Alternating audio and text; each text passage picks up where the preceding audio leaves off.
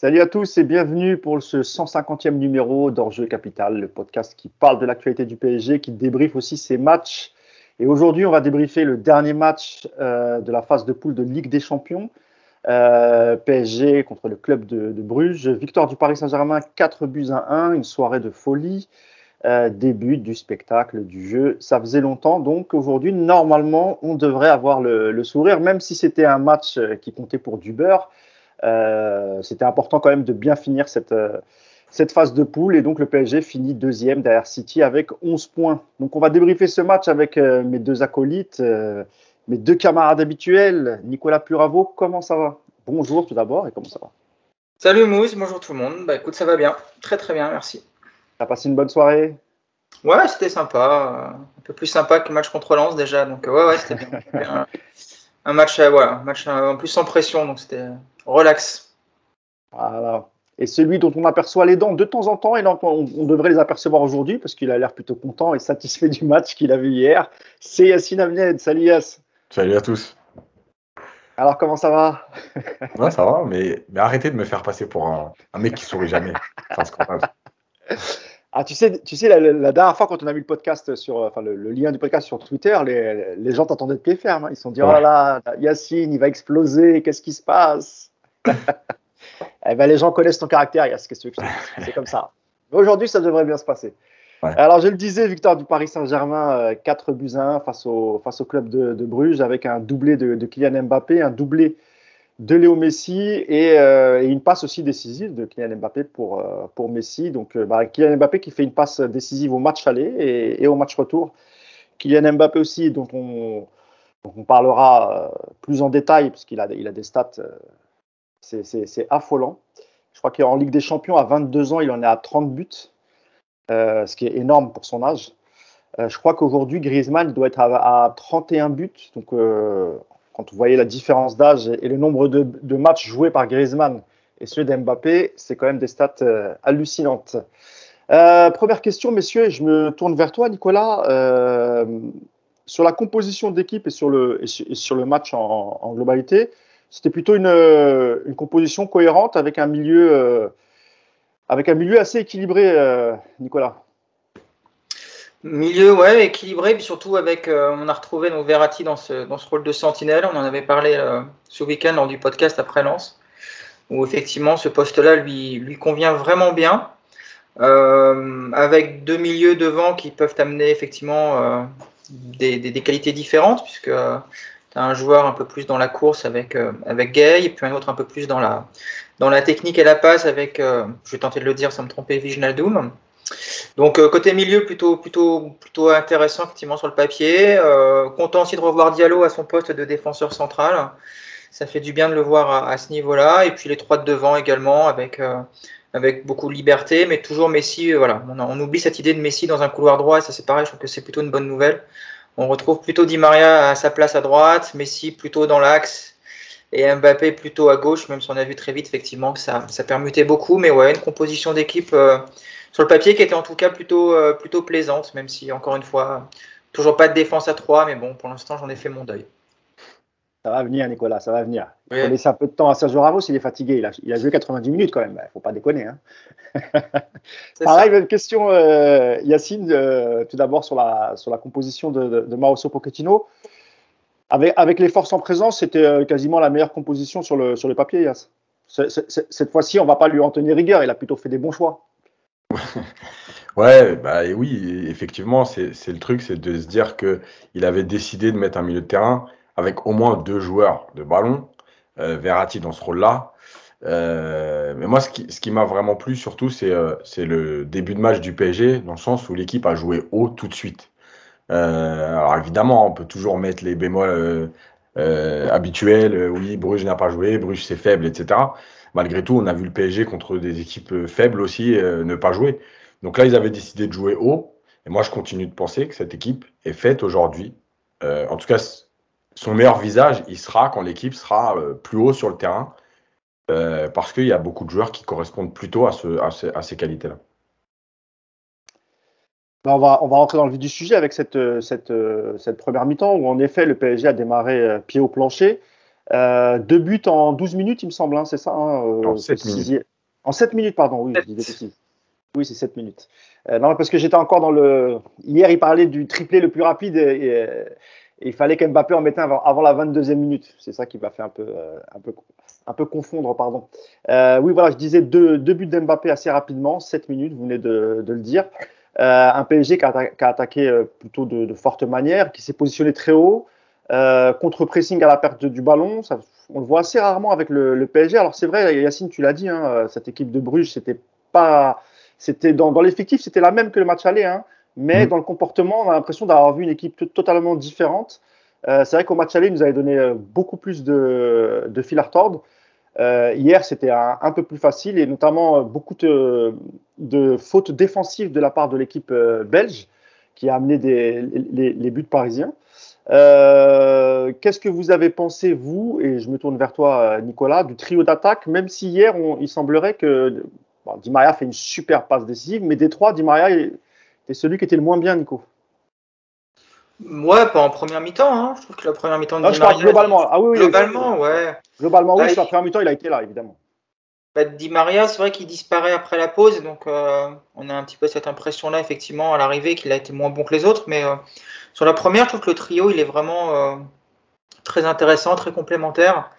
Et ce qui est intéressant surtout, c'est qu'ils jouent pas qu'entre eux. C'est ça aussi qui fait pas mal de différence, c'est que on voit des milieux qui sont qui sont plus hauts, donc qui participent un peu plus. Alors on, en reparlera plus tard avec les latéraux, été un peu plus délicat, mais en tout cas voilà, il y a quand même eu euh, une volonté de, jouer avec euh, d'autres joueurs que ces trois-là entre eux.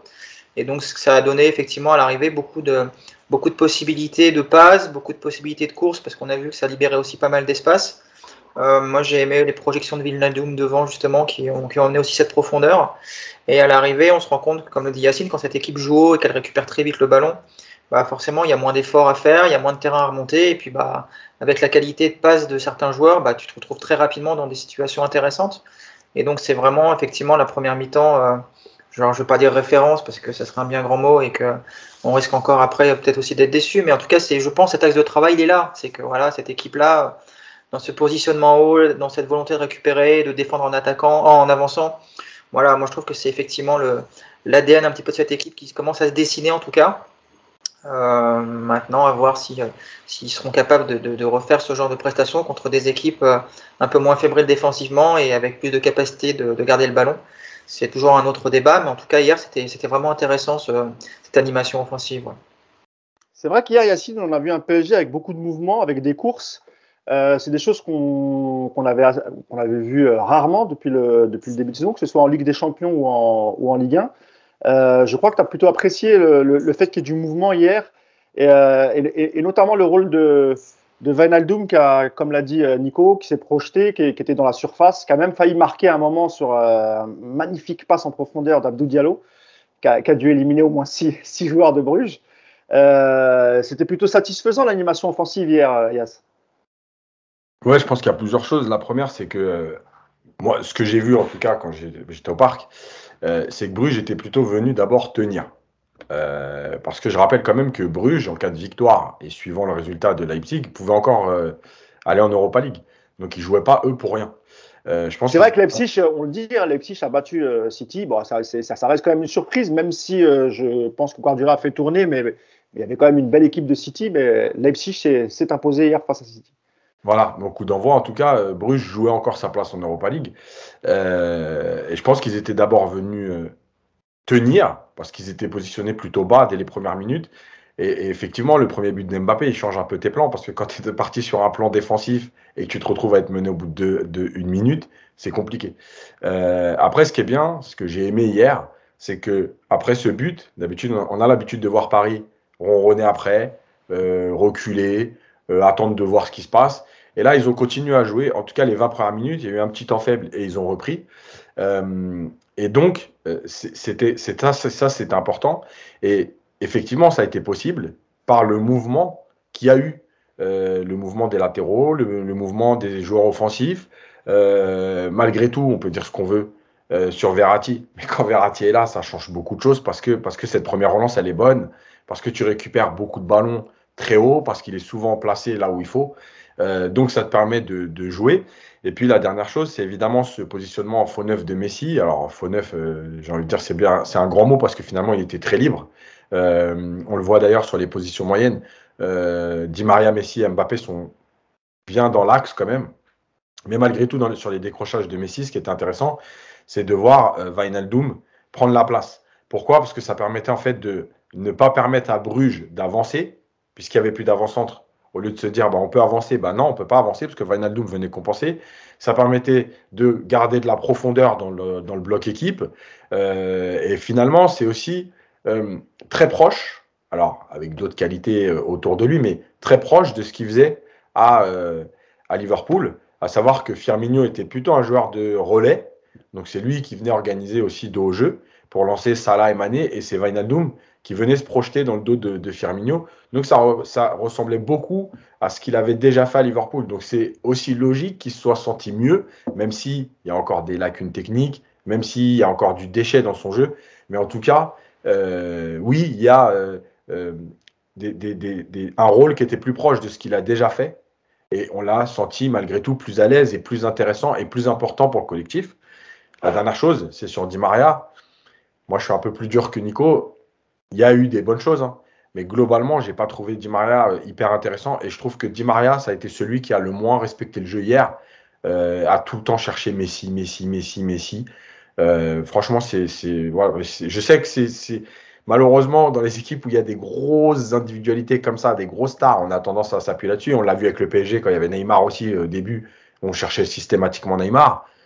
À un moment donné, il faut respecter le jeu. Quoi. Et Moi, ça me dérange quand même. On va, on va en reparler, notamment, je pense que tu penses aussi au fait que, que Hakimi, faisait, voilà, Hakimi faisait des appels sur son, sur son couloir et que, que ce soit Di Maria ou Messi, quand ils avaient le ballon, bah, ils cherchaient l'un l'autre et ils ne calculaient pas forcément euh, Ashraf Hakimi. Euh, on a évoqué Messi, on a évoqué Di Maria, on va, on va, quand même parler de, de, de Kylian Mbappé, euh, Nico, euh, qui, qui, qui, fait un match, euh, enfin qui, qui, démarre très très fort le match hier, qui met encore un doublé, une passe décisive. Euh, je rappelle qu'il a 22 ans et qu'aujourd'hui en Ligue des Champions, il a 30 ou 31 buts, je ne sais plus. Euh, dans le classement des joueurs français qui ont le plus marqué en Ligue des Champions, il est, il est cinquième, il me semble. Je crois qu'il est devant Griezmann, je suis pas sûr. Ou Griezmann a peut-être un but.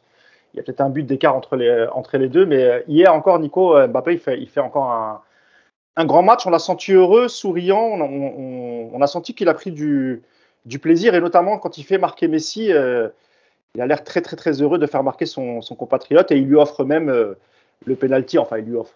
La faute est sur Messi, mais il aurait pu effectivement inscrire un triplé hier. Il a laissé le, le ballon Messi. Encore un très grand match d'Mbappé hier, Nico. Ouais, bah, il a. Quand il a de l'espace comme ça, quand il y a du mouvement autour de lui et qu'on arrive à le trouver dans, dans, la profondeur, c'est vrai qu'il est redoutable. Après, euh, la passe décisive pour Messi, elle est relative, je trouve, parce que il y a du boulot derrière quand même pour Messi. Hein, c'est pas. Il pas contourne légèrement la défense, oui. Donc on va dire quoi là Il est à l'origine du but de Messi. Bon, il y a des passes décisives qui le sont plus que d'autres, on va dire. Mais Nico, dis-moi, ça, ça, c'est intéressant. Tu, quand tu fais une passe comme ça, mais que le joueur euh, touche la balle 3-4 fois comme l'a fait euh, Messi, est-ce qu'on peut considérer ça quand même comme une passe décisive? Ah, Est-ce que dans les statistiques, c'est compté dans comme une passe décisive? Nous sommes d'accord. C'est ce que je te dis, il y a des passes qui sont plus décisives que d'autres. Moi, j'ai un pote qui me fait une passe comme ça, il n'y a pas de but derrière, hein, je te l'annonce. Hein, c'est pas décisif pour moi, hein, il, y a, trop de trucs à faire. Après, pour Messi, c'est décisif, parce que bon, voilà, c'est lui qui a lancé Messi, c'est lui qui l'a mis sur orbite, on va dire. Mais oui, c'est ce que je te dis, il y a, des passes qui sont plus. Après, peut-être que pour effectivement, euh, pour ce tableau des statistiques, euh, peut-être qu'effectivement, il faudrait, euh, mais c'est impossible à faire, mais peut-être qu'il faudrait voir un petit peu qu'est-ce qui se passe derrière. Est-ce que est-ce qu'on considère que c'est la passe qui est à l'origine du but ou est-ce que la passe est juste euh, une des composantes, tu vois C'est bon, enfin bref, c'est un autre débat ça. Mais oui, pour revenir sur Mbappé, euh, il a été un petit peu dans la lignée de, ce qu'il faisait il y a quelques semaines. Il a eu un petit coup de moins bien, là, peut-être lié à la fatigue. Mais euh, hier, c'est une prestation vraiment aboutie parce qu'il marque, parce qu'il fait marquer, parce qu'il est, il est remuant, il propose vraiment beaucoup de choses. Il attend pas juste le ballon dans les pieds pour ensuite euh, montrer qu'il est capable de dribbler comme il a des fois tendance à le faire. Là, c'était vraiment pas du tout ça. Pour le coup, Yacine disait que Di Maria n'avait pas forcément toujours respecté le jeu. Je trouve que euh, là, Mbappé a vraiment respecté le jeu d'une manière générale. Il a fait très peu de mauvais choix. Il a également participé défensivement. Je l'ai vu faire des sprints pour revenir récupérer des ballons très bas. Donc, euh, ouais, match plein. Et, et, ça confirme que, bah, effectivement, il y a trois stars dans cette équipe. Mais euh, le vrai patron sur le terrain, en tout cas, pour, euh, sur cette première partie de saison, il s'appelle Mbappé. Quoi. Il y a pas de, je pense qu'il n'y a, y a, pas débat là-dessus. Et, et c'est, bien parce que parce qu'on pouvait se demander avec sa situation contractuelle, si ça allait peser, si ça allait euh, avoir un impact quelque part sur son jeu, sur le, son, comportement en général. Et en fait, euh, il est en train de faire une saison. Je me demande si c'est même pas pour l'instant les six meilleurs premiers mois qu'il a fait au PSG depuis qu'il est arrivé. Quoi. C'est, il est sur un niveau stratosphérique. Les stats le confirment. Et, euh, et tant mieux. Il n'y a plus qu'à le prolonger maintenant. D'ailleurs, Yacine, il a combien de buts en Ligue des Champions? Il est à 4. 4, et 7 4 buts et 7 pas décisives, hein, c'est ça Yacine hein? Mm, mm, mm. C'est quand même des. Globalement, hein, si on reprend toutes ces stats depuis le début de saison, euh, c'est quand même euh, incroyable à son âge, à 22 ans. C'est vrai que quand il est, euh, quand il est, euh, quand il est dans l'équipe, parce qu'on l'a vu face à Lens, hein, il, a, il a été. Le dernier match, oui, c'était face à Lens où il a été préservé. Ah c'était Icardi qui avait joué à la place. Et on, on, voit quand même la différence.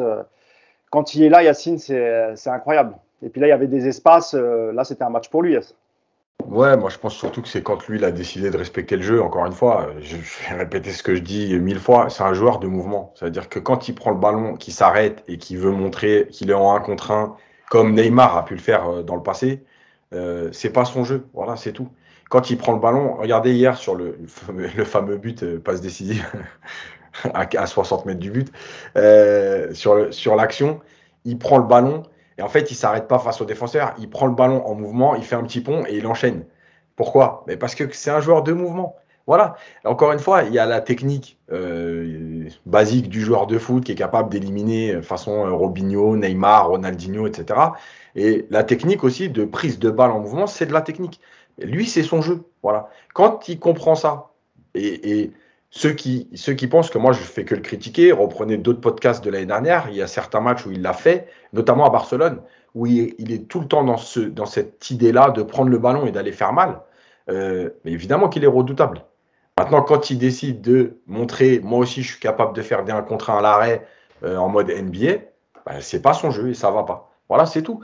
Euh, maintenant, les stats, moi, vous savez très bien ce que j'en pense. Le truc, c'est que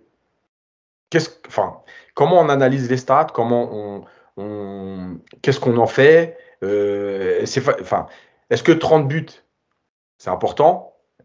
Il faut voir dans quel match. Voilà. Euh, aujourd'hui, on a Sébastien Aller qui a marqué 10 euh, buts en phase de poule de Ligue des Champions.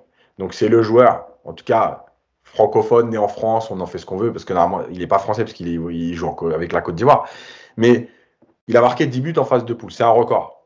D'accord? Il égale Ronaldo voilà, ça veut dire quoi? Ça veut dire qu'il fait mieux qu'Mbappé? Ça veut dire quoi? Enfin, tu vois. Non, moi, Yacine, je parlais surtout de ses statistiques qui est, lié surtout à son jeune âge. Oui. Et, en plus, lui a commencé euh, vraiment tôt. Il a été titulaire assez tôt, même avec Monaco. Hein, quand il joue, il joue. Euh, en 2017, il joue euh, six mois à partir de, décembre, il me semble. Et à partir de là, il est, il est plus jamais remplaçant. Quoi. Bien sûr. Mais regarde, Haaland, il est plus jeune que Mbappé. Il a 7 buts d'Mbappé. Sauf qu'Haaland, il est à Dortmund. Et donc régulièrement. Il a, fait moins de matchs, c'est vrai. Bah oui. Ah, mais Haaland, c'est, je crois, je crois c'est 19 matchs de Ligue des Champions seulement. Ouais, il a beaucoup moins de matchs. Et c'est 22 buts, je crois, hier. Il a marqué son 22e. Il en avance, hein, en fait, à l'arrivée. Hein. Et voilà. Donc, en fait, c'est toujours pareil. Et en fait, c'est pas remettre. Ce que je dis, c'est pas remettre en cause les qualités d'Mbappé ni ses stats. Ce que je veux dire, c'est qu'à un moment donné, on est dans un autre football aussi. Euh, et, et, et, les stats, t'en fais ce que tu veux. Si ça se trouve, dans deux ans, on va, on va, encore trouver un joueur qui va sortir de nulle part et qui va te marquer tes 20 buts. Voilà. En tout cas, c'est bien. Moi, ce que j'aime, en tout cas, en dehors des stats, c'est quand il est dans cet état d'esprit, quand il décide de jouer. Et il y a une dernière chose qui est importante. Euh, on l'a répété ici souvent que pour nous, en tout cas de ce qu'on voit, son meilleur rôle, c'est un peu euh, deuxième attaquant. Euh, hier, en fait, et je pense que c'est une autre, possibilité pour lui, c'est de ne pas rester cantonné au côté gauche. C'est de partir dans l'organisation générale côté gauche. Mais finalement, puisque je l'ai dit dans les positions moyennes, il est très à l'intérieur du jeu. C'est finalement être libre. Voilà. Être capable de partir côté gauche, mais venir des fois compenser le décrochage de Messi, prendre l'intérieur. Son appel sur le, but sur la passe de Di Maria, c'est vraiment l'appel d'un avançant, c'est-à-dire qu'il est placé à l'intérieur du jeu Et au moment où Di Maria reçoit le ballon, il plonge entre l'axial, gauche et le latéral, et il se retrouve avec le très bon ballon de Di Maria à frapper. Donc ça, ça c'est un appel d'avant-centre. Et s'il était resté cantonné à son fameux rôle de côté gauche, ben on l'aurait pas retrouvé là en fait. Donc moi, ce que j'aime en fait, c'est que je pense qu'il est, c'est un joueur qu'il faut laisser libre euh, avec des ah. consignes. Avec j'ai, Une question, j'ai une question par rapport à ce que tu viens de dire et je vais d'abord la poser à Nico, comme ça tu pourras me donner ta réponse. Est-ce que le fait que Neymar euh, soit blessé et ne soit pas euh, dans le quatuor offensif, est-ce que ça a facilité ça, Nico? Et c'est pas un reproche envers Neymar, hein, c'est pas l'appel de me dire. Je veux, moi, je, nous on cherche à comprendre parce que c'est vrai qu'on a toujours dit que les quatre devant Nico, c'est quasiment impossible. Là, est-ce que, euh, avec, euh, avec l'absence de Neymar, est-ce que ça a permis aussi ça Permis à, Mbappé, de, aux, aux, attaquants de, de, moins se marcher dessus? Voilà. Ah, ça va dépendre de, ta position de départ et de ce que tu leur demandes. Si tu demandes à Neymar de jouer couloir gauche et d'y rester, effectivement, ça va poser problème parce qu'il va y avoir un embouteillage. Si tu demandes à Neymar de commencer à gauche, Mbappé à droite, puis qu'au bout au bout de trois minutes, on se rend compte de cette liberté totale pour tout le monde, à l'arrivée, bah, si, tu, hier tu remplaces euh, Di Maria par Neymar, ça change pas grand chose à ton match. Hein. Enfin, dans, dans, dans l'animation, je veux dire, dans l'organisation. Moi, je sais pas quand les quatre sont là, hein, c'est-à-dire. Ah, mais c'est euh, impossible les quatre. Mais oui, oui c'est ce que je te dis. Ben, les, quatre, les, quatre, en position offensive, en tout cas, c'est pas possible. Si tu veux mettre les quatre, il faut faire descendre Di Maria dans l'entrejeu. Je pense que c'est la seule solution. On le voit que les quatre devant, c'est pas possible. Il y a, il y a trop de. Tu, non, voilà. Tu, déjà, il se marche beaucoup trop sur, sur les pieds, je trouve. Et puis en plus, tu as, trop de lacunes euh, à la perte du ballon. Donc euh, les quatre, euh, les quatre en position haute, je pense que c'est complètement aberrant. Après, juste pour en revenir sur Mbappé, deux choses. Le premier, effectivement, sur l'appel de balle, sur le but, sur, sa volée. Il part même, même encore plus loin que l'axe, hein, parce qu'en fait, il est à la construction du jeu côté gauche au départ. Et on le voit, il y a une caméra isolée qui est vraiment très impressionnante. Hein. Il fait un premier sprint pour se repositionner, un deuxième pour aller accélérer, récupérer le ballon. Et c'est vrai que c'est un appel qui est, voilà, c'est juste extraordinaire comme appel. C'est une vraie qualité. Hein. L'image. Le but est très et le but est très difficile à mettre, euh, Nico. La balle arrive euh, au-dessus de lui par derrière. C'est bien sûr que c'est dur. Le timing est incroyable. Mais tout, tout ce qu'il fait là-dedans, en plus, ça va à une vitesse folle, donc c'est vraiment bien. Et après, juste pour finir sur Mbappé, c'est dommage justement qu'avec cette liberté et ces espaces hier qu'on a, euh, le PSG, je pense, gagnerait de temps en temps à balancer des longues briques devant, même si c'est pas le jeu qu'Yacine adore, je sais bien, mais euh, quand tu as un joueur comme ça avec de temps d'espace et quand tu es un peu dans un temps faible, au lieu de te faire chier, c'est de ressortir le ballon, à faire des pertes de balles à 20 mètres comme ça devant ta surface. Mais donne à Marquinhos, il va te faire une longue brique devant et puis tu vas remonter ton bloc de 40 mètres. Et en plus, Mbappé. Ramos. Hein? Ouais, Ramos. Non, mais l'avantage de faire ça, c'est qu'un, déjà, tu, tu vas permettre à ton équipe de remonter vraiment très haut sur le terrain. Et en plus, Mbappé, il est capable d'aller récupérer le ballon et d'aller se créer une occasion. C'est ça le pire. Donc, euh, le PSG refuse toujours cette, euh, euh, cette, option de jeu. Et il y a des fois, je pense que ça ferait du bien quand même.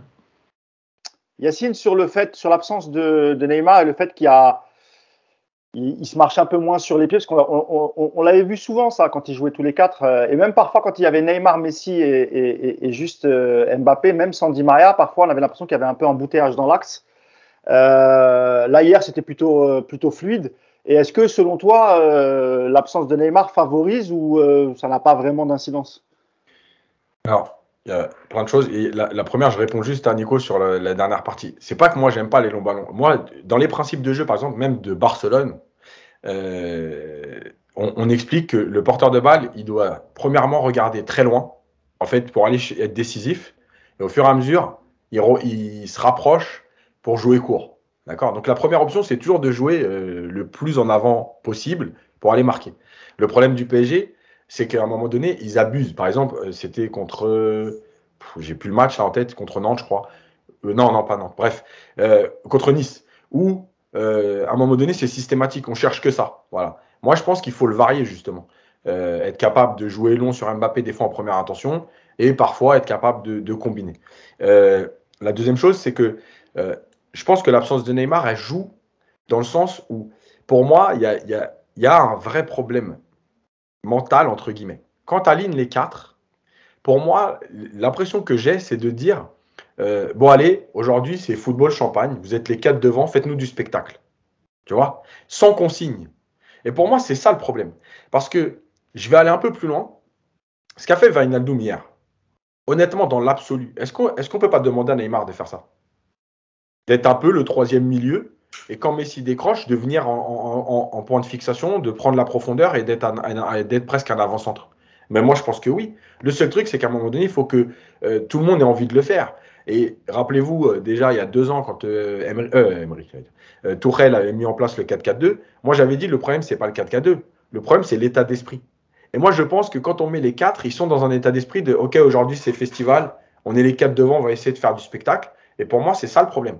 Moi, je pense honnêtement qu'avec la qualité qu'a Neymar, eh ben, il peut très bien faire ce qu'a fait Vainaldoum hier. Et en plus, tu vas trouver un joueur qui va être encore plus technique dans ce relais-là, euh, à l'intérieur du jeu. Donc, moi, je pense que c'est réellement une question d'état d'esprit. Le jour où cette équipe aura envie d'aller se faire mal ensemble, il n'y aura pas de problème. Après, évidemment qu'aujourd'hui, c'est l'absence de Neymar. En fait, elle, elle euh, une solution de facilité. D'accord? Dans l'idée qu'on disait tout à l'heure, soit tu cherches Messi, soit tu cherches Neymar. Du coup, tu es un peu plus dans le respect du jeu avant cette. Euh, Mais euh, juste une question, euh, Yacine. Ce qui a permis justement à Wijnaldum hier d'être un peu plus haut sur le terrain et, même parfois de se retrouver dans la surface, c'était aussi. c'était aussi l'absence de, Neymar parce qu'ils ont déjà joué tous les deux ensemble. Et, c'est vrai que Wijnaldum, quand il y avait les quatre offensifs ou, même les trois offensifs, tu avais l'impression qu'il était un peu perdu sur le terrain. Et hier, quand même, c'était beaucoup mieux. On va, on va parler après du, milieu plus équilibré. Mais euh, oui, j'ai l'impression qu'il a, il s'est peut-être plus lâché Vinaldoom parce que voilà, il y avait peut-être euh, moins de joueurs qui touchaient le ballon, moins de, tu vois, un joueur comme Neymar qui accapare la balle, qui. Je pense qu'il y a une différence, c'est que quand Vinaldoom a joué, alors déjà au début il a été mal utilisé, rappelez-vous à 3 où il joue un peu de gauche, etc. Et ensuite, il y a un deuxième problème, c'est que il a été utilisé avec les joueurs de devant, comme tu dis, mais il y avait Mbappé. Et Mbappé, il décroche pas comme Messi. Le fait que Wijnaldum hier a pu se projeter, c'est parce que Messi vient dans le cœur du jeu et lui, il compense. Du coup, tu as quand même ce joueur qui est toujours là. Alors que quand il y a Mbappé qui est plus haut, euh, il doit rester là parce que sinon, tu as, un no man's land derrière, euh, derrière Mbappé, si lui aussi il va.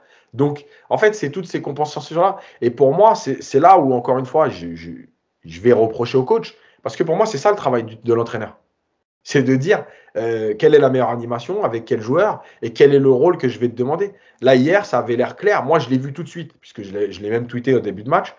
Dès que Messi dit crochet, Vainaldoum, il, plongeait.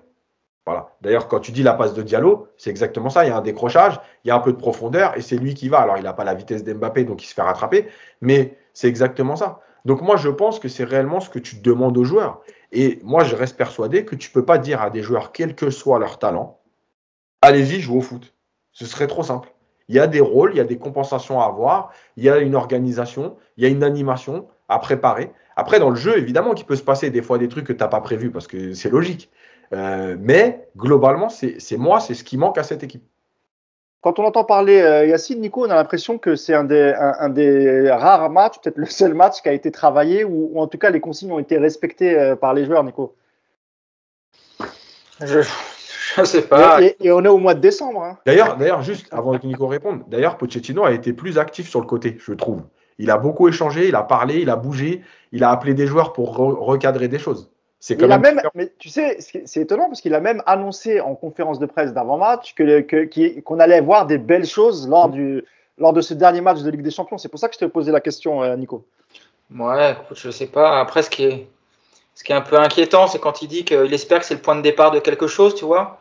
Parce qu'on est au mois de décembre, il est là depuis presque un an. Moi, je pensais naïvement que le point de départ de quelque chose, c'était en janvier 2021. Finalement, c'est peut-être en décembre. Donc, tu vois, on se demande ce qu'il a foutu pendant 11 mois. Euh, tant mieux s'il a enfin trouvé euh, son plan de jeu. C'est une bonne nouvelle pour nous. Euh, maintenant, moi, je vais pas non plus m'enflammer sur ce match. Je vous l'ai dit au début, c'était que ça restait. Alors, oui, c'est un match de Ligue des Champions, mais sans enjeu. Donc ça, c'est quand même euh, une donnée importante. Et puis, euh, et puis, on en a vu souvent des matchs comme ça qu'on pensait des matchs références, et puis derrière, euh, la claque. le dernier qui me vient à l'esprit, c'était contre Barcelone. Hein. Quand ils sont rentrés de Barcelone, on s'est dit, ça y est, c'est parti. le PSG va se mettre en mode rouleau compresseur. Et si je me trompe pas, c'était Monaco le match d'après. Défaite 2-0 au parc sans toucher le ballon. Quoi. Donc, voilà. Même les matchs retour au parc contre Barcelone, ils... Ah ouais, non, mais ça c'est autre chose. non, mais toi, voilà, moi, c'est c'est ce que je, le dis souvent. Moi, je veux voir cette équipe enchaîner. Je veux voir cette équipe progresser match après match. Je veux voir de la constance d'un match à l'autre. Je veux retrouver ce qu'on a vu effectivement hier. J'aimerais le voir contre Monaco. Alors après, que ça se passe moins bien dans le jeu, dans le scénario, c'est autre chose. Mais au moins qu'on voit une constance dans le jeu et qu'on commence vraiment à comprendre où est-ce que Pochettino va emmener l'équipe. Hier, on a, pour le coup, voilà, effectivement, hier, on a bien vu ce qu'il voulait faire. Le plan de jeu était assez, assez clair. Alors, il y a plein de choses à, améliorer, mais au moins, on a compris ce qu'il voulait faire et les joueurs, euh, visiblement, le, savaient aussi. Donc, euh, espérons que ça, que ça va se, poursuivre dans cette voie-là. C'est tout. Après, les, les, progrès dans le jeu, les progrès dans la finition, dans les complémentarités, dans les associations, tout ça, c'est en, jouant que ça va venir. Mais au moins qu'il y ait cette constante dans le plan de jeu et que les, les joueurs montrent qu'ils savent euh, ce qu'ils doivent faire. Voilà. Yacine, selon toi, est-ce que Pochettino doit s'appuyer sur, euh, sur ce qu'il a vu hier, notamment au, milieu de terrain? Et est-ce que pour les matchs à venir, et pour la seconde partie de saison, est-ce qu'il est n'aurait pas trouvé le milieu idéal? Euh, Mais c'est un milieu après qui risque de faire des, malheureux, bien évidemment. Et, on parlera aussi du retour de Neymar dans, dans, quelques semaines. Est-ce que ça va poser problème? Mais est-ce que selon toi, euh, Pochettino doit, doit travailler à partir de, ce milieu, Verratti, Gay, Vinaldoom, pour, pour l'équilibre de l'équipe et puis aussi pour le côté joueur et technique de ce milieu de terrain Alors, oui, c'est une possibilité. Euh, maintenant, il y a deux choses. Tu as dit, ça va faire des malheureux. J'ai envie de te dire, oui, il n'y a que 11 joueurs, il y a 33 contrats. De toute façon, il y aura toujours des malheureux. Et à un moment donné, si, si vous nous parlez sans arrêt de très haut niveau, de compétitivité, de performance, bah, moi, je m'en fous des malheureux. Tu vois, si ta meilleure équipe, c'est sans Neymar aujourd'hui, eh ben, c'est sans Neymar. Si ta meilleure équipe, euh, c'est sans euh, Verratti, bah, c'est sans Verratti. C'est voilà, c'est comme ça. Donc tu dois faire des choix. C'est ton travail. Euh, maintenant, moi, je pense que oui, il peut s'appuyer là-dessus. Mais moi, je reste persuadé que, en fait, il faut aussi, parce que le PSG n'a pas assez de certitude dans le jeu, se dire quel est l'adversaire. Parce que aujourd'hui, tu vas pas me dire que tu peux jouer City de la même façon que tu as joué Bruges. Parce que contre City, tu sais que tu vas moins avoir le ballon. Donc, est-ce que tu as besoin d'avoir, par exemple, Vainaldum ou plutôt, euh, j'ai envie de dire, voilà, Herrera ou plutôt, voilà, tu as des choix, tu as des possibilités. Maintenant, moi, ce qui est sûr, c'est qu'il y a, des, y a des, postes clés. Et pour moi, en fait, euh, alors là, ça fera carrément deux malheureux d'un coup, c'est Danilo et Paredes. Mais en fait, Verratti, quand il joue, il faut qu'il joue devant la défense. Voilà, c'est simple. Il faut arrêter de le mettre en relayeur. Il est, il est intéressant partout où il joue Verratti. Mais devant la défense, il permet tellement à ton équipe de sortir des pressings, d'avoir une première relance.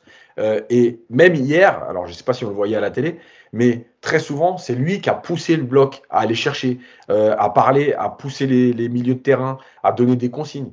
Donc, moi, je pense que quand il est là, c'est lui qui doit occuper ce rôle. Après, bah, à toi d'animer autour ce qui va se passer. Alors, tu vas avoir quand même euh, pratiquement sept joueurs clés dans ton équipe aujourd'hui.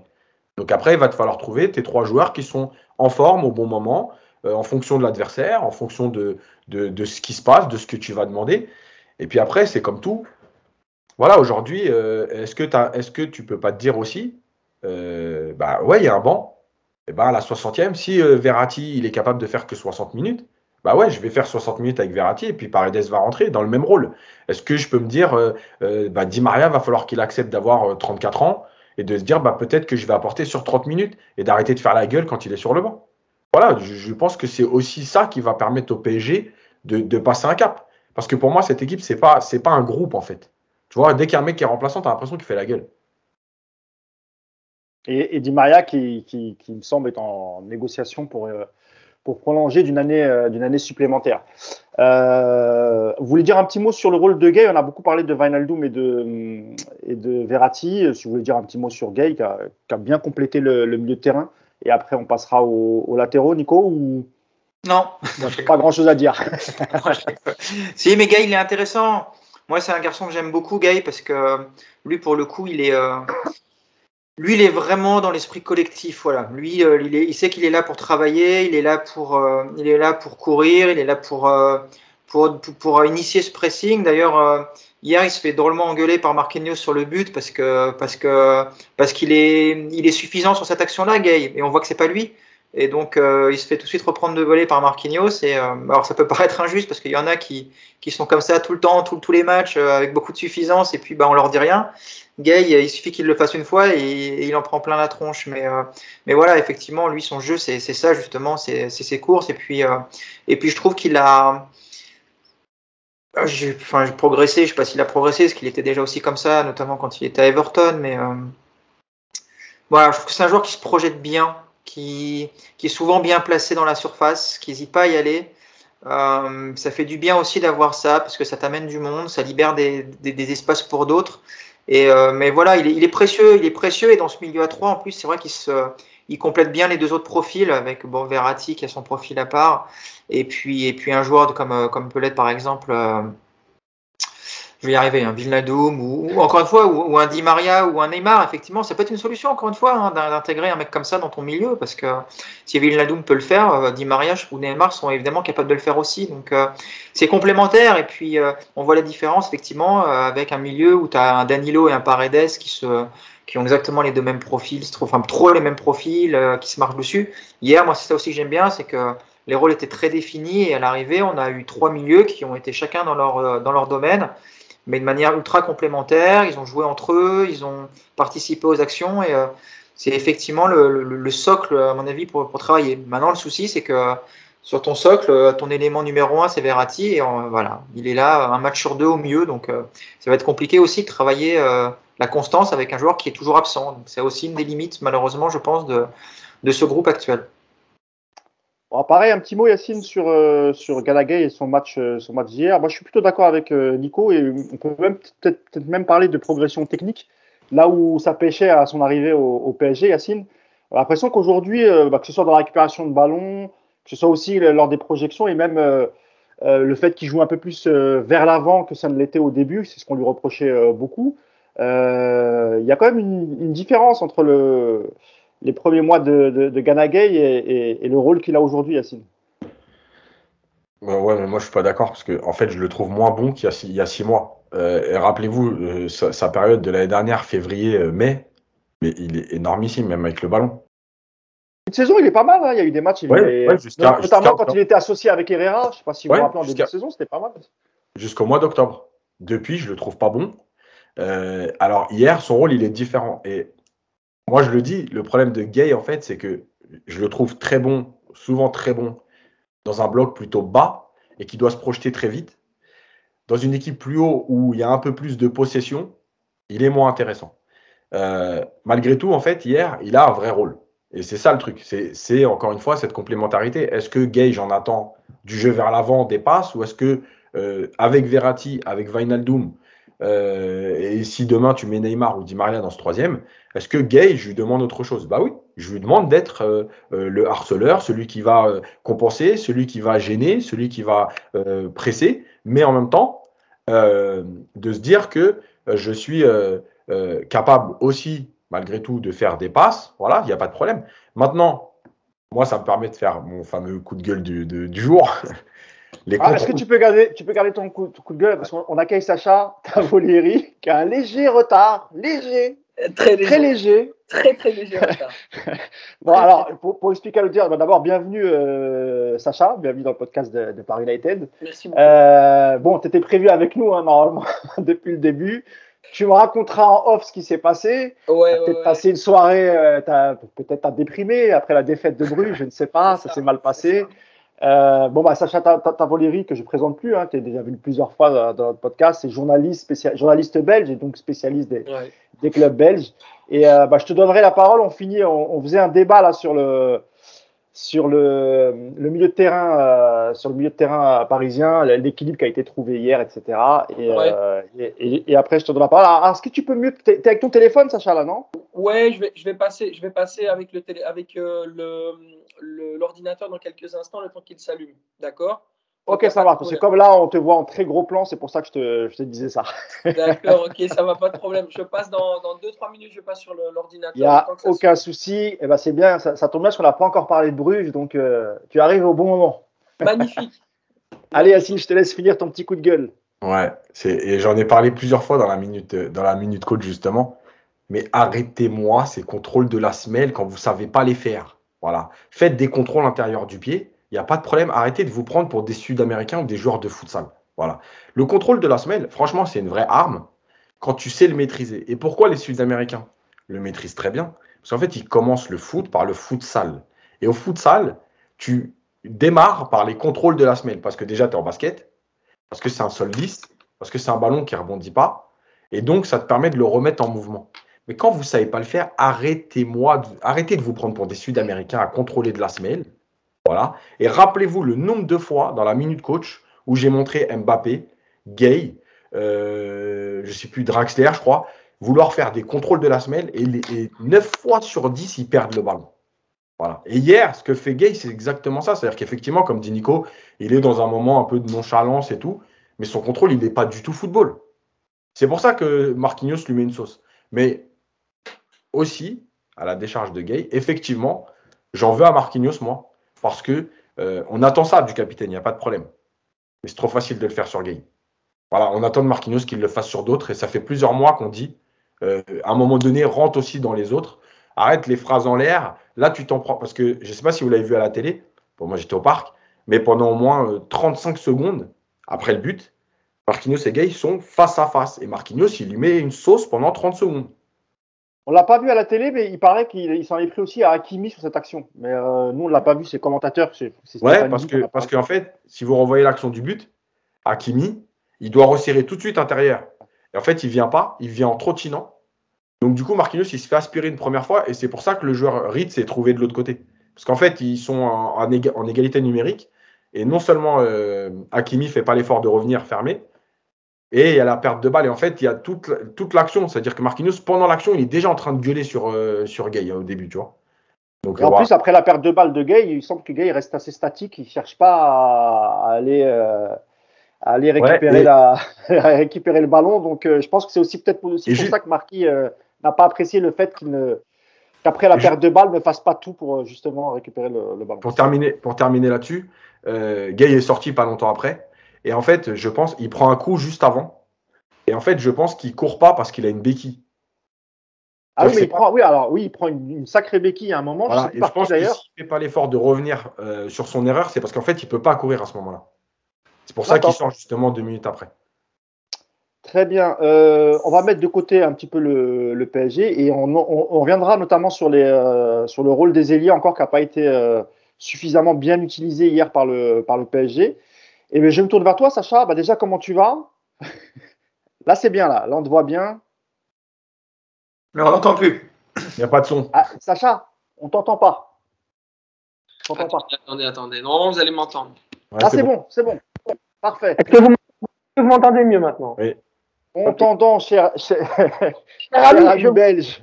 D'abord, premièrement, je m'excuse pour le retard, bien évidemment, et je suis désolé parce que j'ai une matinée un peu chamboulée, et donc voilà, j'ai dû un peu courir à gauche à droite. Donc voilà, je suis là, effectivement, je suis bien présent, et euh, effectivement, je suis là pour parler d'une première mi-temps qui m'a fait pleurer, une deuxième mi-temps où j'ai pu esquisser deux, trois sourires, mais où, in fine, je me suis quand même mis en dépression après 90 minutes euh, assez, euh, assez C'est vrai, Sacha, qu'on n'a pas reconnu euh, euh, le club Bruges du match aller, euh, et notamment avec beaucoup, beaucoup d'erreurs défensives hier, beaucoup de naïveté aussi.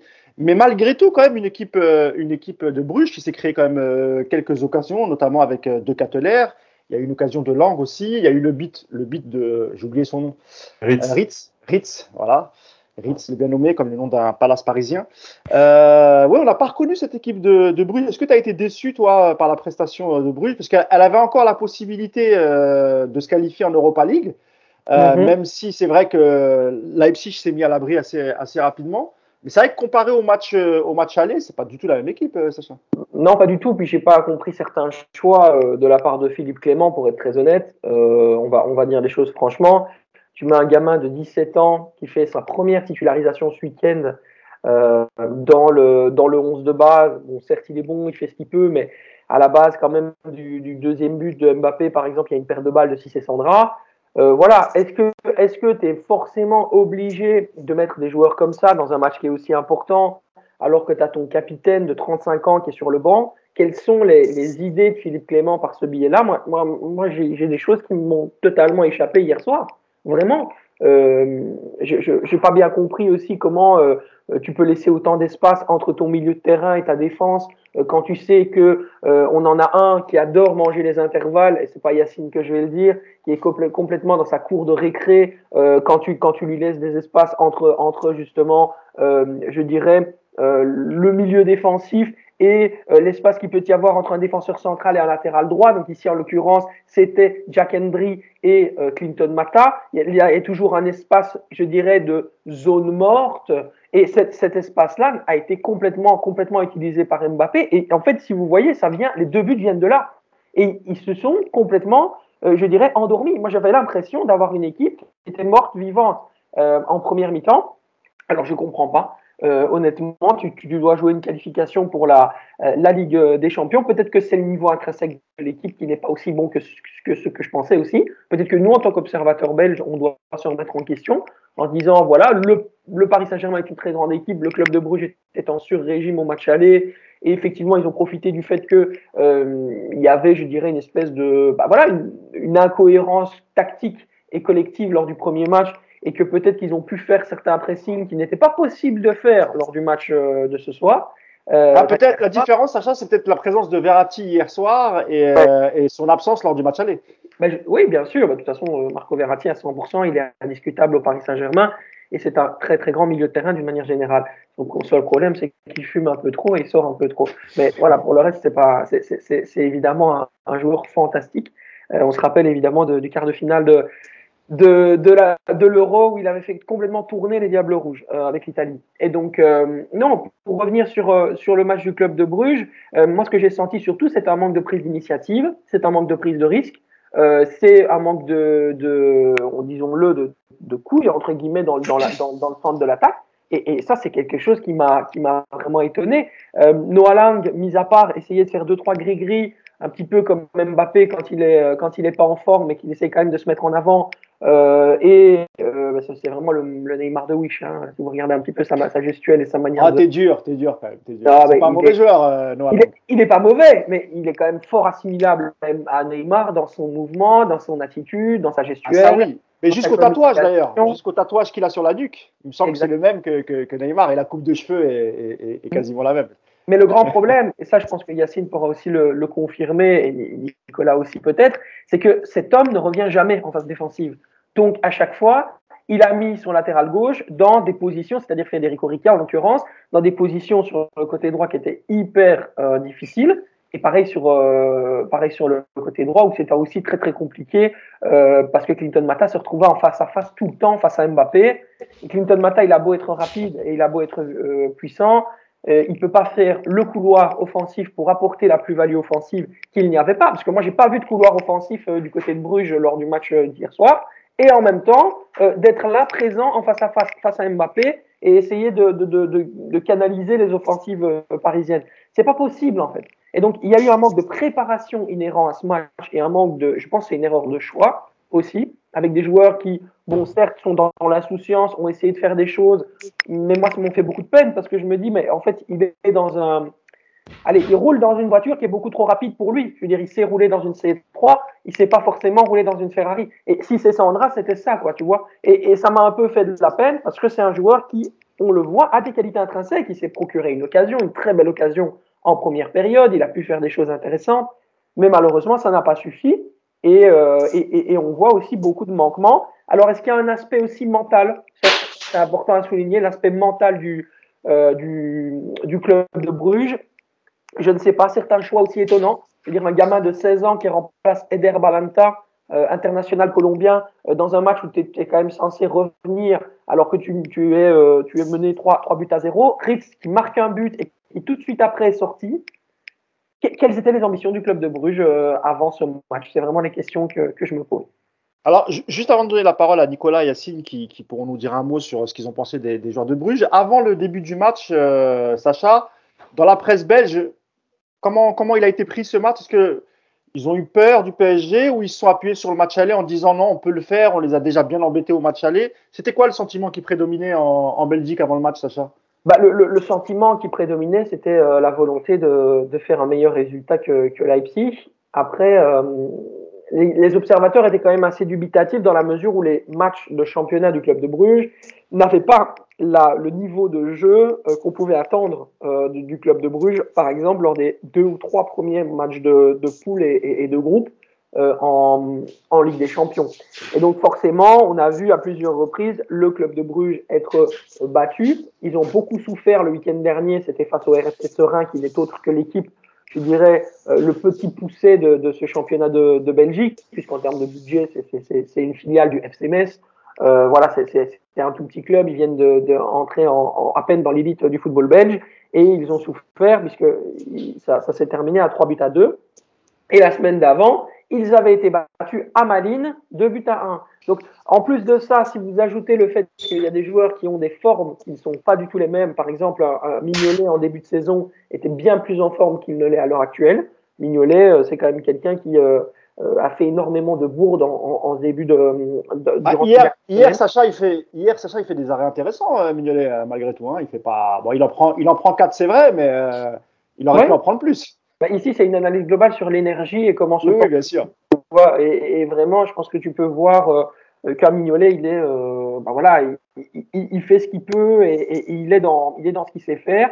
Mais c'est pas non plus lui qui va t'apporter une plus-value pour te permettre au, au, au, justement au club de Bruges de se sauver. Sur le penalty, il ne bouge pas, par exemple. Tu vois. Euh, voilà, il bouge pas parce qu'il n'a pas vu la trajectoire.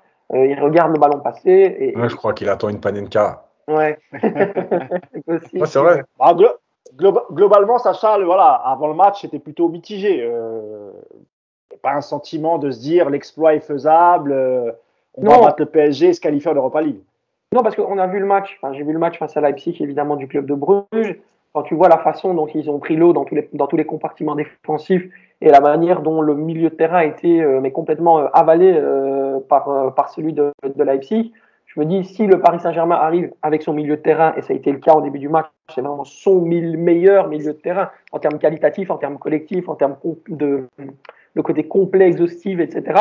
Euh, tu, peux, être certain que ce milieu de terrain-là, il allait prendre la possession du ballon et le pressing, qui est euh, le pressing qui en général avait beaucoup embêté lors du premier match le, le Paris Saint-Germain, allait être un peu annihilé par les forces collectives et la façon dont, par exemple, Marco Verratti arrive à garder ce ballon quand euh, le Paris Saint-Germain est pressé pour permettre justement à ses coéquipiers de respirer et derrière de trouver de l'espace. Et ça, ça s'est vu euh, en première mi-temps, par exemple. Mais euh, d'une manière générale, je pense que c'est un manque de préparation et mentalement, il n'était pas prêt à démarrer ce match. À partir du moment où tu encaisses un but à la première minute et qu'après derrière, à la septième minute, tu encaisses le deuxième, il faut quand même se poser des questions sur comment est-ce que tu t'es préparé et est-ce qu'à un moment donné, tu t'es pas, tu t'es pas cru un peu trop fort? Parce que si ça, c'est le problème du club de Bruges en Belgique, cette euh, faculté, cette volonté de toujours se croire plus fort que les autres, montrer qu'on est plus fort, être, euh, euh, je dirais, supérieur, ou en tout cas avoir un certain ton un peu hautain, comme ça en disant, ben voilà, nous on est les meilleurs, de toute façon on va faire la différence quoi qu'il arrive, qu'on soit bon ou mauvais. Bon, mais justement, en Ligue des Champions, c'est pas possible. Voilà, en Ligue des Champions, tu dois être excellent et tu dois avoir la mentalité qui, qui convient à ça. Et euh, forcément, ben, il faut, savoir faire des, des sacrifices. Et moi, ce que j'ai vu surtout, c'est une équipe qui, d'une part, n'était pas bien préparée, de deux, mentalement, qui n'était pas prête, et de trois, qui a manqué de sacrifice, surtout en seconde période. Et puis après, quand il fallait laisser Matt Ritz, qui était en forme et qui arrivait justement tout doucement à, à impacter le milieu de terrain du Paris Saint-Germain avec son pressing en seconde période, eh bien, on l'a fait sortir. Donc, en plus de ça, c'est un mauvais choix du coach. Mesdames, Messieurs, on a un 4 étoiles. merci, merci Sacha, c'était bien complet. Euh, Nicolas et Yacine, bah d'abord Nico, euh, qu'est-ce que vous, vous avez pensé de cette équipe euh, belge? Bruges qui a beaucoup de mal hein, à l'extérieur cette année en, en, Ligue des Champions, qui a quasiment perdu ou qui a perdu tous ses matchs, il me semble, qui a, encaissé. Pardon? Ils ont gagné à Leipzig. Ah oui, c'est le match. Ah oui, le match extérieur. Je pensais qu'il l'avait. Je pensais que c'était à, à, domicile. Mais néanmoins, c'est une équipe qui, qui prend beaucoup de buts euh, Nicolas. Et c'est vrai qu'il y a une, vraie différence entre le match aller et le, match retour. Ouais, mais je pense que justement, ce match aller, il nous a un petit peu. Alors, moi, je suis pas un spécialiste du football belge, hein, mais euh, ce match aller, on a une impression effectivement d'avoir un, une équipe de Bruges qui, pratique un beau football. Mais tu as aussi un PSG qui est catastrophique ce jour-là et qui, est perdu collectivement et qui, est loin de son niveau. Euh, Là où on peut être effectivement un peu plus déçu, je pense, quand on est supporter belge, que cette équipe a été derrière gagner à Leipzig, et puis du coup, c'était forcément euh, c'était prometteur, et tu pouvais commencer à te dire qu'il y avait, il y avait moyen de faire quelque chose dans le groupe. Après, derrière, quand on regarde objectivement les quatre matchs suivants, euh, je crois qu'ils prennent euh, 5 et 4 buts contre City, si je ne me trompe pas. Ils ouais. en prennent 5 ensuite contre Leipzig chez eux, et puis 4 encore hier soir. bon, bah, elle est peut-être juste à sa place, en fait, cette équipe, tout simplement, et que le fait d'avoir effectivement, c'est une équipe jeune. Alors, j'ai découvert que c'était leur quatrième campagne consécutive. Je me rappelais pas que c'était aussi longtemps. Je, pensais que ça faisait peut-être que deux ou trois fois qu'ils étaient là, mais voilà, ça fait ça fait quatre fois de suite en Ligue des Champions.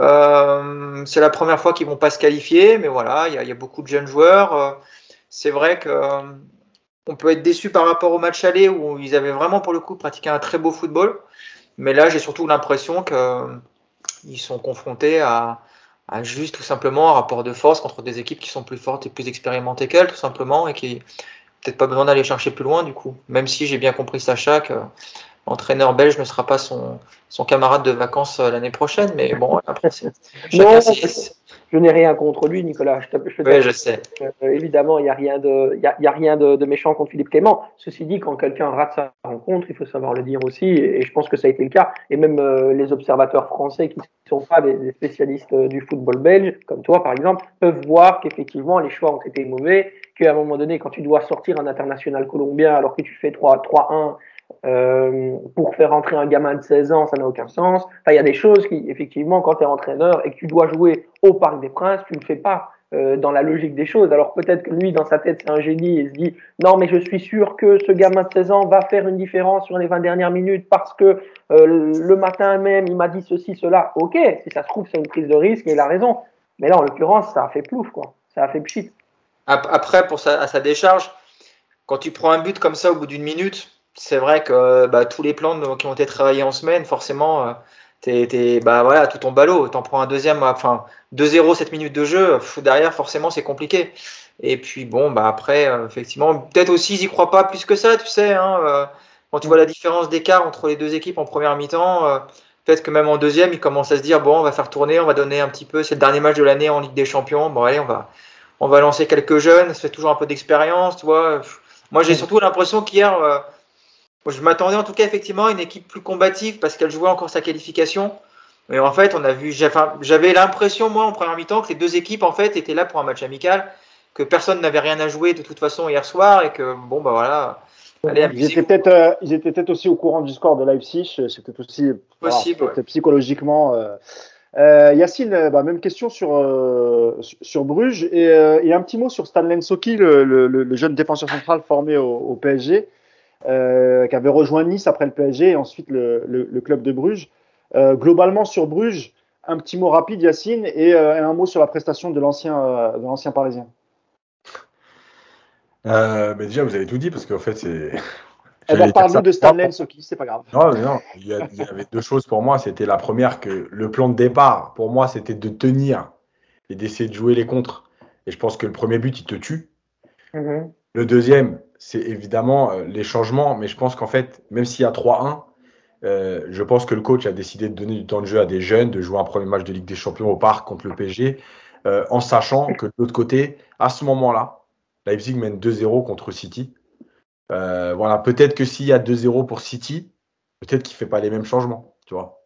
Et tu peux, tu peux l'imaginer aussi, il sait que c'est terminé, bon bah voilà.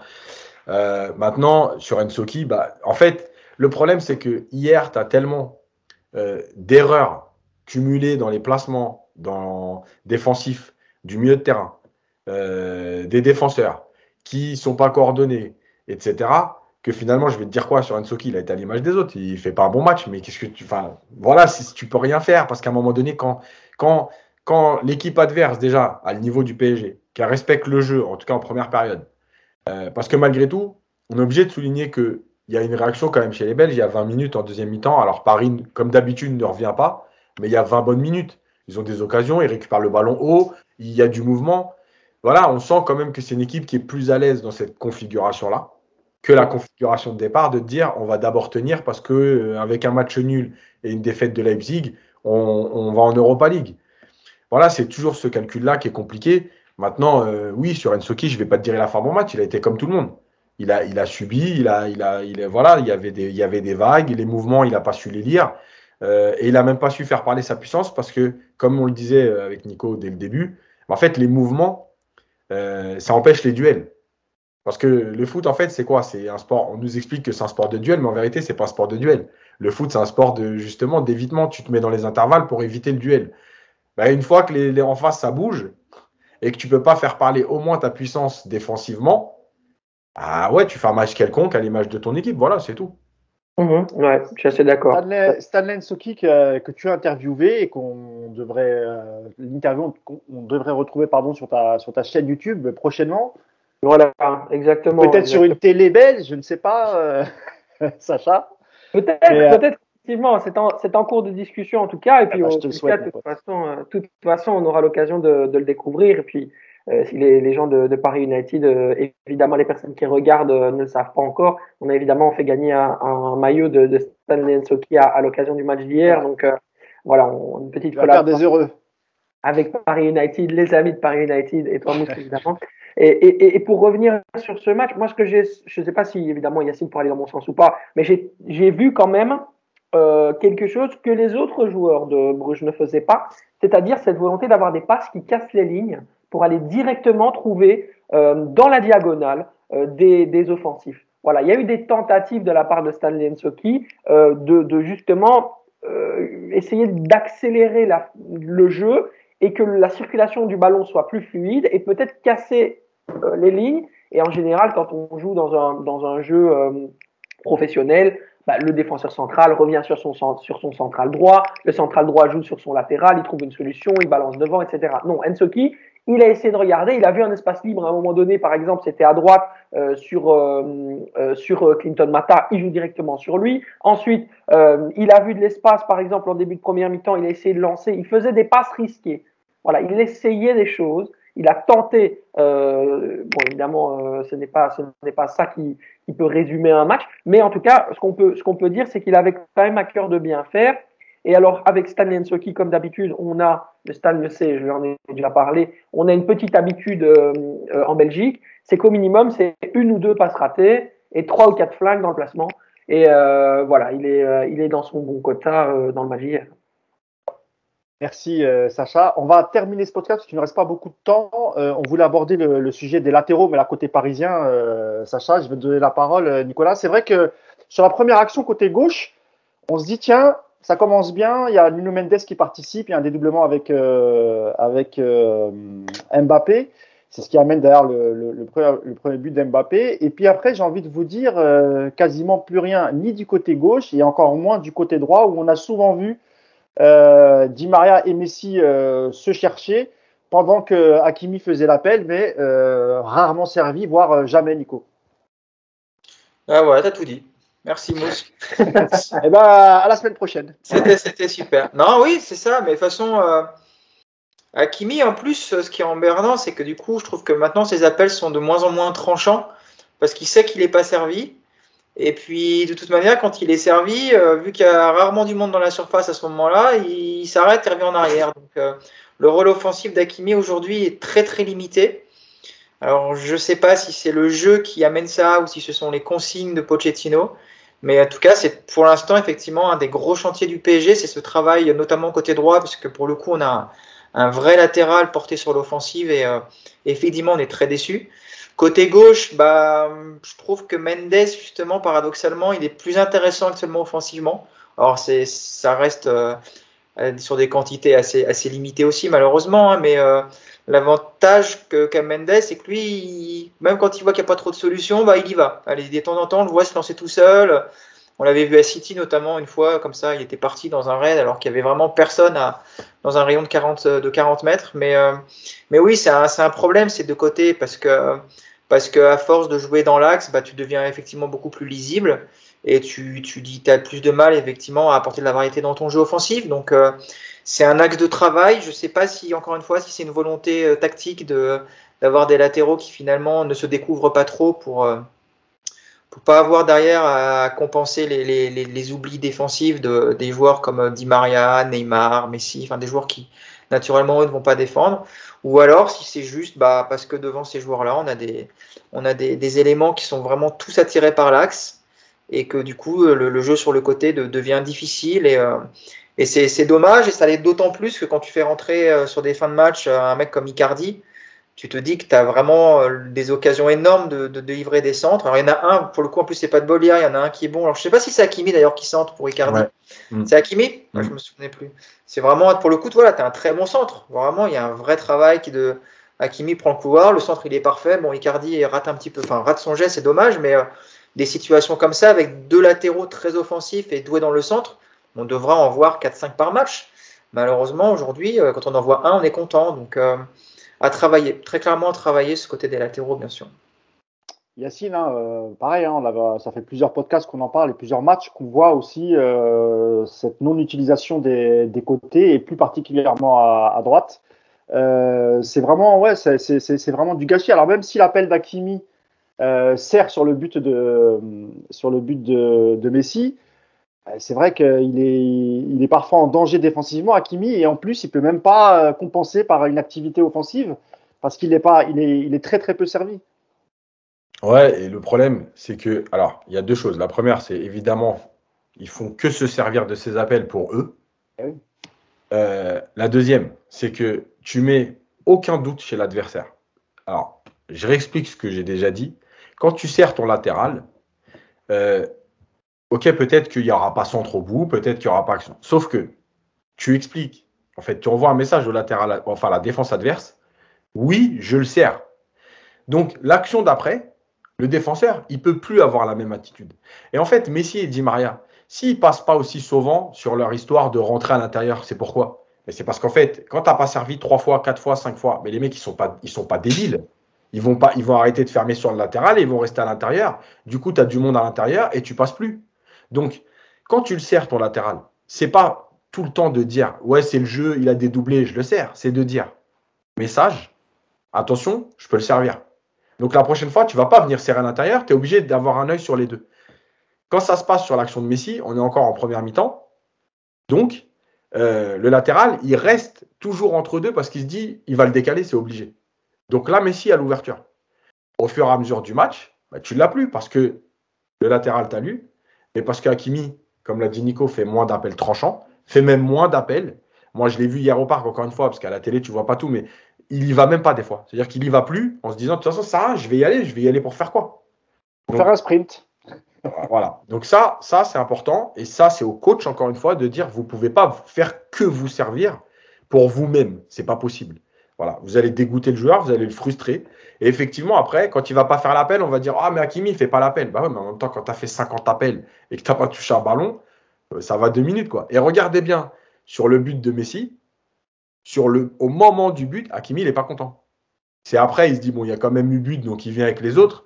Mais sur le moment, il n'est pas content parce que ça fait déjà 10 appels. Euh, la deuxième chose, c'est que le PSG ne s'est pas renversé. Là aussi, on a donc les appels sur les dédoublements, mais on a les latéraux quand tu viens fixer à l'intérieur avec Mbappé, Messi, Di Maria, Verratti, etc. Tu as un moment donné où tu as, suivant si tu es plutôt côté droit ou côté gauche, tu as donc Hakimi ou Mendes complètement libre. Ramos l'a fait à Saint-Etienne, mais à part Ramos, si Marquinhos le fait un peu, mais moins souvent que Ramos, à part eux deux, personne ne renverse le jeu. Il y a eu des moments, alors j'ai pris une photo sur Twitter, mais évidemment, il y a toujours ceux qui vont te dire Ah ouais, mais t'as vu, il n'y a que 14 mètres, sais, parce qu'il leur faut 63 mètres, les mecs, pour être libres maintenant. Mais bref. Et en fait, le truc, c'est que personne renverse. Donc là aussi, tu déplaces plat le bloc, Là aussi, tu ne te sers pas de la position de ton, latéral qui est venu très haut, qui a un couloir ouvert et qui va aller déborder. Donc tout ça, ça fait qu'à un moment donné, on va faire que des frustrés. Et là, on parle d'Akimi. Donc, on, moi, on m'a fait la remarque sur Twitter, on m'a dit, ouais, mais au moins, ces appels, ils servent. Mais vous allez voir qu'au fur et à mesure, il en fera moins. Et on revient à ce qu'on disait l'année dernière avec Baker, avec Dagba, etc. Ouais, et ben, même un joueur moins bon, finalement, vous vous rendez compte aujourd'hui que c'est pas que de leur faute un joueur comme Makimi, ça fait trois ans que tout le monde en parle. On arrive au PSG où on te dit, on va se contenter de voir ses appels. Mais c'est pas, le pas pire, Yacine, le pire, Yacine, c'est que là, il lui reste euh, trois matchs avec le, PSG pour pouvoir encore essayer de travailler ça. Mais bon, ça va être compliqué. Et ensuite, on va le perdre pendant un mois. Enfin, un mois. ça dépend du parcours du Maroc dont je souhaite qu'il arrive en finale et qu'il gagne la canne, évidemment. Donc à moi. Mais c'est vrai que voilà, euh, en janvier, on, sera privé d'Akimi. Je pense logiquement, à moins qu'on fasse un effort et qu'on ramène un latéral droit, je pense que Kerrer va, va prendre le poste. Ce sera même pas Dagba, parce que Dagba, il a quasiment aucune minute depuis le, depuis le début de saison. Donc effectivement, on n'aura pas profité euh, d'Akimi dans le même rôle qu'il a pu avoir à Dortmund, à l'Inter. Euh, c'est vrai que c'est dommageable. pour terminer, si, si c'est ça son rôle, pas besoin de mettre 60 millions sur un mec. hein. Il y a un club d'athlétisme au Racing Club de France. Vous allez prendre un mec qui fait des 100 mètres en, en 11 secondes et vous lui dites, toi, à chaque fois que lui, il a le ballon, toi, tu cours. Vas-y, toi, tu cours. Voilà. Ouais. Pas besoin de prendre un mec à 60 millions si tu lui donnes jamais le ballon. Par contre, on a bien fait de pas garder Florenzi, hein, parce que lui courir, euh, Voilà. au bout d'un moment, ça devient compliqué pour, les, pour le souffle. Bon, bah, je crois Par qu'on a contre, été Ah, Dis-moi, Oui, étonné oui. que tu réagisses pas parce qu'en fait, là, Yacine, si j'ai bien compris, il vient de réhabiliter Baker, en gros. Ouais. Ah si, ah si, il a réhabilité Baker. Je l'ai défendu. Je sais qu'il a une Là, option oui. de rachat, Baker, hein, Yacine. hein. Si tu veux, on peut commencer la campagne. hein. Voilà, déconne pas. J'ai déjà assez de problèmes en ce moment. Ah, Euh, D'ailleurs, Baker, euh, Baker qui, est en Allemagne, en Bundesliga maintenant, mais c'est vrai qu'on n'a pas parlé aussi de Nuno Mendes. On ne sait pas vraiment ce qui si c'est une blessure euh, musculaire, si c'est le mollet ou, ou derrière la cuisse. Mais si c'est une blessure musculaire, on risque de le perdre à quelques semaines. Heureusement, la phase de poule est finie pour la Ligue des Champions, donc on va pouvoir inscrire Juan Bernat pour la deuxième partie. Euh, mais on espère quand même que, que, que pour Mendes, ça sera, ça sera pas trop trop grave. Euh, écoutez les amis, on a fait le tour. Attends, je, je voulais dire juste un mot, euh, Mousse, sur. alors vas-y rapidement. L'entrée de Kerrer, mais pas sur l'entrée, euh, il est mauvais, etc. Il y a deux choses. La première, c'est. Alors, ça, c'est pour un tac pour tous les mecs. Quand la semaine dernière, il est rentré à gauche et qu'on m'a dit Ah, mais avec l'équipe d'Allemagne, il est déjà rentré à gauche. Donc, évidemment, il est rentré avec l'équipe d'Allemagne qui joue à 80 mètres de son but, bref, etc. etc. Euh, mais en fait, ce que je voulais dire, c'est que parce qu'il y a beaucoup de gens qui ont dit pourquoi il n'a pas décalé Diallo et mis Kerrer dans l'axe? Euh, le truc, c'est que, je vais défendre Pochettino, notez-le bien. Euh, en fait, le coach, il se dit à un moment donné, Diallo, il est dans son match. Ouais, c'est l'histoire du gaucher et du droitier aussi, c'est un peu ça. Non, ouais, non, mais il y a ça, bien sûr. Mais en fait, c'est surtout, je pense, la réflexion, c'est de se dire, Diallo, il fait un bon match, il est dans son match. Si je le décale, en fait, je décale l'automatisme de la charnière Marquinhos-Diallo. Donc, il va falloir se réadapter Marquinhos-Kerrer. Qui va jouer à gauche, qui va jouer à droite Est-ce que Kerrer à droite et Marquinhos à gauche? Est-ce que Kerrer à gauche? Bref. Et en plus, tu demandes à Diallo de se réadapter à un nouveau poste. D'accord? Donc, il s'est dit, bah, je préfère laisser trois joueurs à leur poste et puis mettre Kerrer à gauche. Voilà. Parce que tout le monde est tombé sur Pochettino en disant, ouais, non, non, ok, je Ah, comprends. mais il l'avait, il l'avait déjà fait aussi, euh, Pochettino, Kerrer à gauche. Il me semble qu'il l'avait déjà fait. hein. Oui, bah, il l'a fait il y a trois matchs. Euh, non, euh, bon, bref. Il n'y a, pas très- il y a pas si longtemps. Il y a pas si longtemps. Voilà. Mais en tout cas, c'était pour bien expliquer que oui, il aurait pu dire à Diallo décale à gauche et mettre Kerrer dans l'axe dans son meilleur rôle, entre guillemets. Le problème, c'est que tu touches à trois postes sur quatre. Voilà. Il a Ah préféré faire l'inverse. J'explique juste la réflexion parce que c'est trop facile aussi de tout le temps dire euh, ouais, il voit pas, il comprend pas, fallait faire ci, fallait faire ça.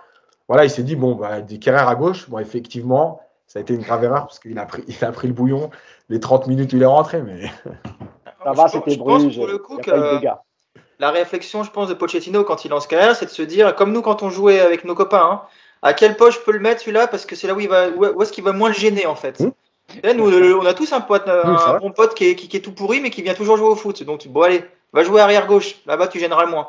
Euh, Oui, euh, je te, vraiment je ça. te hein. permets pas de parler de mon enfance comme ça. Je ne te permets Tu vois. pas. euh, voilà. Ah mais ça, Moi, j'étais- toujours le euh, dernier à être choisi. Toujours. Sinon, tu peux pas mettre un mec qui est toujours le cul dans l'herbe euh, dans, dans, dans, dans ta charnière, c'est pas possible. hein. je comprends pas. Kerrer, il fait de la muscu tout le temps, il se fait bouger sur sa contact. Sérieux, moi, je-. Il a taclé de la tête hier quand même. Hein. Je sais pas si vous avez vu. Il a taclé de la tête quand même. Et il est toujours par terre. Ah, il, y a, y a un peu de Verratti là-dedans. Verratti aussi, il est capable de faire ce. Vu qu'il est souvent au sol, lui aussi. Euh, je crois qu'on a été complet. On aurait voulu dire un mot de, de Donnarumma qui a fait encore un très bon match hier. Euh, euh, mais bon, fa- faute de temps. Mais bon, voilà, on, souligne quand même le- l'excellent match de, de Gianluigi Donnarumma. Nous, on va se retrouver lundi prochain après le match. alors, c'est PSG Monaco, oui, c'est au parc. Dimanche à 20h45. On fera le débrief le, le lendemain. Un dernier mot, Nico Yacine, euh, et puis après, je, un dernier mot à toi aussi, Sacha. Euh, selon vous, pour Monaco, on, on, on touche à rien, on bouge pas, on, on refait le même 11 Ah bah non, bah non. On peut pas. Le PSG ne fait jamais deux fois le même 11, Mousse, tu sais bien. Donc Ah oui, mais déjà, moi, non. je- Déjà, moi, j'ose croire que Ramos va re- rejouer un deuxième match. Ce serait un beau cadeau de Noël pour euh, tous les dirigeants du PSG. Et puis, sinon, non, après, sur l'animation offensive, sur, les, sur le milieu en tout cas, ouais, le milieu, je pense qu'il faut effectivement euh, continuer sur enfin, voilà, les, les trois milieux, les trois de devant, je pense que tu touches pas. Après, euh, ouais, je mettrais juste Ramos à la place de, de Diallo. Diallo. Et puis Bernat côté gauche. Yacine, même question. Selon toi, est-ce que euh, Pochettino a, il faut qu'il insiste avec cette formule et pourquoi pas installer euh, au moins, en tout cas, ce, milieu de terrain? Oui, il peut, il peut repartir avec le même milieu de terrain, il n'y a pas de problème. Euh, maintenant, effectivement, de toute façon, il n'y aura pas le même 11 puisque déjà il y a Bernat qui va jouer. Et, et, si c'est pas Ramos, ce sera Kimpembe. Donc, de toute façon, vous savez très bien que ce sera un nouveau 11 différent pour la 106e fois, je crois, ou 104e fois, bref. mais oui, devant, il doit, il doit, en tout cas, dans l'animation, oui, c'est ça, c'est dans l'idée de jeu. Euh, voilà, c'est ça. Il doit construire de la même façon et laisser Verratti devant la défense. Eh ben, merci, messieurs. Un dernier mot, euh, Sacha. Est-ce que tu as une actu actuellement? Qu'est-ce qu'on, qu'est-ce qui se prépare? Qu'est-ce qui arrive? D'abord, je vais réagir à, ce que dit Yacine. Euh, ce serait intéressant de voir évidemment combien de 11 de base différents durant la saison a fait Pochettino, parce que je pense qu'on est proche d'un record de France, très clairement. Il euh, y, a, y, y, a, une volonté de faire de, de, la, du changement tout le temps, mais au niveau des chiffres, je pense qu'on n'est pas loin de, euh, de l'équipe qui a la plus tourné de l'histoire du Paris Saint-Germain sur une saison. Ah mais Sacha, les chiffres sont connus. Hein. De, depuis l'arrivée de, oui, depuis l'arrivée de Pochettino, il y a eu 100, euh, un peu plus de 100 matchs. 102, 103 matchs, il me semble, et 102 ou 103 compositions. Non, moins, moins Pochettino. c'est pas, pas ça. Pochettino, il est à, il est à 60, C'est les 104 derniers matchs du PSG, mais dedans, il y a des matchs de Tourelle. Ah, je pensais qu'il, moi, je pensais qu'il était calculé que depuis janvier dernier. Non, non, Pochette, ça fait, euh, Pochette, ça doit être, doit être entre 50 et 60 à maintenant, je sais plus exactement, et donc, ah bah euh, jamais deux fois la même oui, et avant lui, tu avais déjà eu effectivement une cinquantaine de matchs aussi avec euh, Tourelle. Voilà. Ouais, c'est ça, là, on doit, on doit approcher des 110 matchs là, maintenant, où on n'a pas eu deux fois la même compo en 110 matchs. Voilà, un entraîneur qui, c'est certain, est clair sur ses choix et c'est absolument ce qu'il veut quand il le veut. Hein. Ça, c'est évident. Ça, c'est franchement. Après, il a, il, a, il a fait en fonction des blessés, des Covid, etc. Bon, je pense n'est pas complètement. Euh, je suis dans la dérision. Je suis belge, hein, n'oublie pas. je suis toujours dans la dérision. Le second degré est important. Non, écoute, euh, oui, effectivement, ben voilà, on va se retrouver, euh, on va se retrouver pour, pour ceux qui écoutent le podcast, évidemment, demain pour une grande journée d'Europa League, évidemment marathon Europa League sur RMC Sport, avec d'une part le match du, euh, de l'Antwerp euh, face à l'Olympiakos, l'Antwerp qui est déjà éliminé, mais l'Olympiakos qui doit jouer sa qualification, et puis par la suite le KRC Genk euh, qui vient de changer de coach hier soir à peine, qui reçoit le Rapid Vienne pour essayer d'espérer, en tout cas continuer sa, sa, compétition européenne, et puis pour le reste, bah voilà, comme d'habitude évidemment, les émissions sur Unibet, les émissions en collaboration avec Charleroi, pour aller plus loin sur l'être humain et évidemment le show avec Stanley Nsoki qui arrive très fort.